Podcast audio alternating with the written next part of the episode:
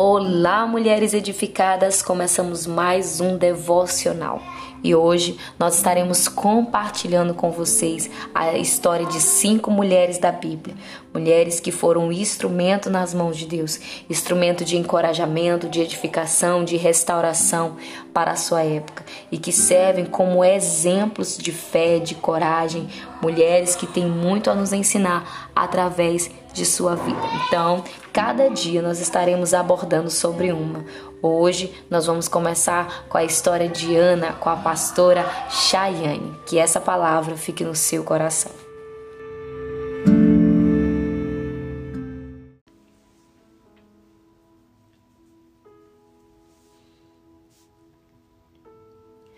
Olá, mulheres de Deus.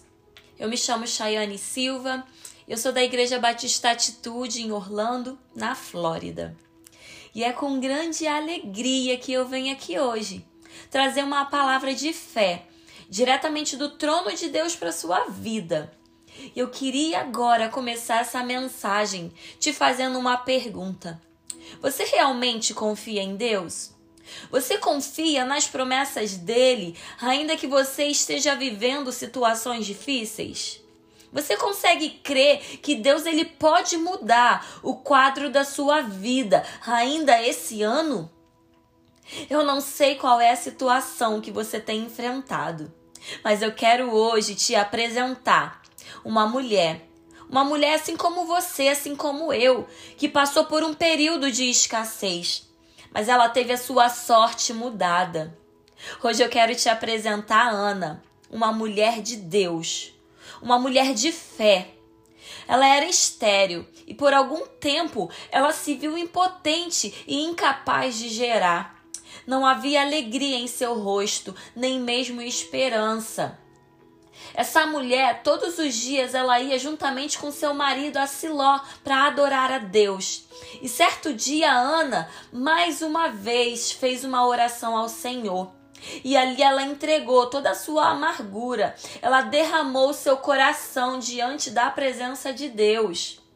E queridas, saiba que não foi diferente naquele dia. O Senhor ali enviou Eli, o sumo sacerdote que observava Ana que de início ele até achou que ela estava embriagada, mas logo depois ele questionou Ana e ele ali conversou com ela e Ana disse que ela estava orando e ela falou que ela estava sentindo, ela abriu seu coração para aquele sumo sacerdote. Minhas amadas irmãs, o que podemos aprender com essa mulher é que devemos perseverar, que devemos ser perseverantes em oração, que não podemos desistir e nem deixar de acreditar que Deus pode mudar a nossa sorte. Porque Deus é Deus de milagres, creia, e que a palavra impossível não existe para Deus, porque ele é o Deus das possibilidades. Ele é o Deus que faz milagres aonde não tem solução. Ele é o Deus do impossível. O que podemos aprender com essa mulher é que precisamos ter fé, mesmo que diante de nós estejamos enfrentando quadros de morte. Sabe, que estejamos enfrentando desertos, nós precisamos crer que Deus está aqui hoje. E eu quero liberar uma chave de Deus para sua vida agora. Ouse na sua fé. Creia que Deus pode fazer um milagre na sua vida hoje. Clame a Deus nesse momento. Se derrame agora na presença do Senhor e diga para Ele o que tem te afligido. Saiba que nenhuma lágrima que tem derramado do seu rosto é em vão, minha querida. Creia que o anjo de Deus está colhendo cada uma das suas lágrimas em taças, e muito em breve Deus derramará sobre a sua cabeça em forma de bênçãos. Que você hoje entregue para Deus o seu coração e que você creia que Ele já está trabalhando em seu favor. Ana, Ana ora a Deus e ela diz para o Senhor que o que estava afligindo o seu coração, sabe? Ana ali fala para Deus que se ele desse a ela um filho, ela entregaria para o Senhor. Agora eu quero te perguntar, o que é que você tem pedido para Deus? Será que o que você tem pedido é para honra e glória do Senhor? Será que você tem entregado para Deus os seus sonhos, os seus planos? Porque muitas das vezes nós pedimos, pedimos a Deus e nós não recebemos, mas é porque nós pedimos mal. Porque o nome de Deus não seria glorificado. Amada, você precisa entender que tem coisas que não vêm de Deus e às vezes a gente insiste em querer que Deus faça. Mas saiba que se não te traz paz, é porque não é de Deus. E a nossa visão ela é tão limitada que enxergamos somente o agora, a nossa vontade, o nosso desejo, mas Deus vê lá na frente e ele realmente sabe o que você precisa e o que te fará feliz. Por isso eu quero que você coloque diante de Deus essa situação. Talvez você tenha clamado tanto por uma transformação na sua vida talvez por uma transformação no seu casamento, pela salvação da sua casa, do seu filho, mas sabe que a mudança, a transformação precisa vir primeiro de você. Porque quando você muda, quando você decide mudar, tudo ao seu redor muda. E creia que Deus quer transformar a sua casa, Ele quer restaurar a sua família, sabe? Que você possa colocar diante de Deus as suas aflições, Ele quer restaurar o seu casamento, mas você precisa dar o primeiro passo de fé. Então, invista na sua família, declare bênçãos, lute, não desista da sua casa e creia que Deus é especialista especialista em milagres.